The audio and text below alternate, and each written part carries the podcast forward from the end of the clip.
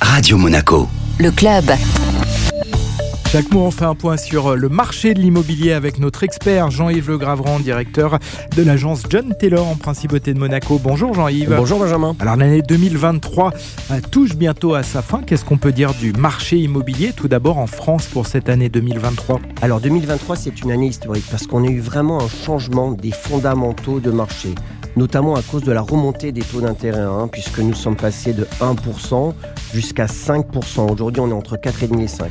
La conséquence de cette remontée des taux d'intérêt, c'est qu'on a une bascule d'un marché vendeur vers un marché acquéreur.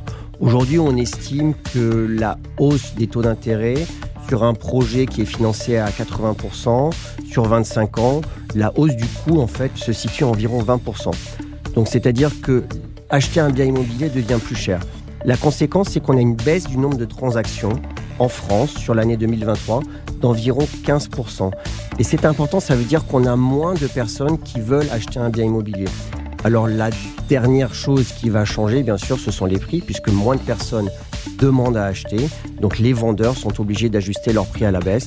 Et on constate depuis le début de l'année des baisses de prix qui vont de moins 3% jusqu'à moins 12%.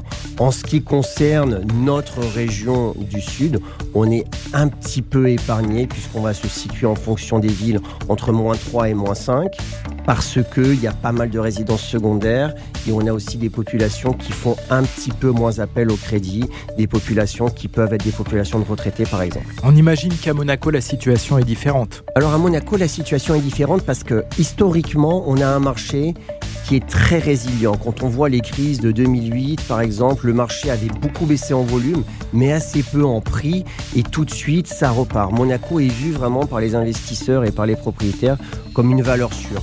Néanmoins, ceci étant dit, le mode de financement des biens immobiliers à Monaco est différent d'en France. En France, on est à taux fixe. Donc le vendeur qui a son prêt à 1% sur 20 ans, aujourd'hui, pour lui, vendre son bien immobilier, il préfère le garder parce que ça va lui coûter plus cher de racheter. À Monaco, il y a beaucoup de prêts de financement qui sont faits in fine. C'est-à-dire que sur une période, par exemple, de 5 ans, les propriétaires ne vont payer que les intérêts, mais ils sont à taux variable.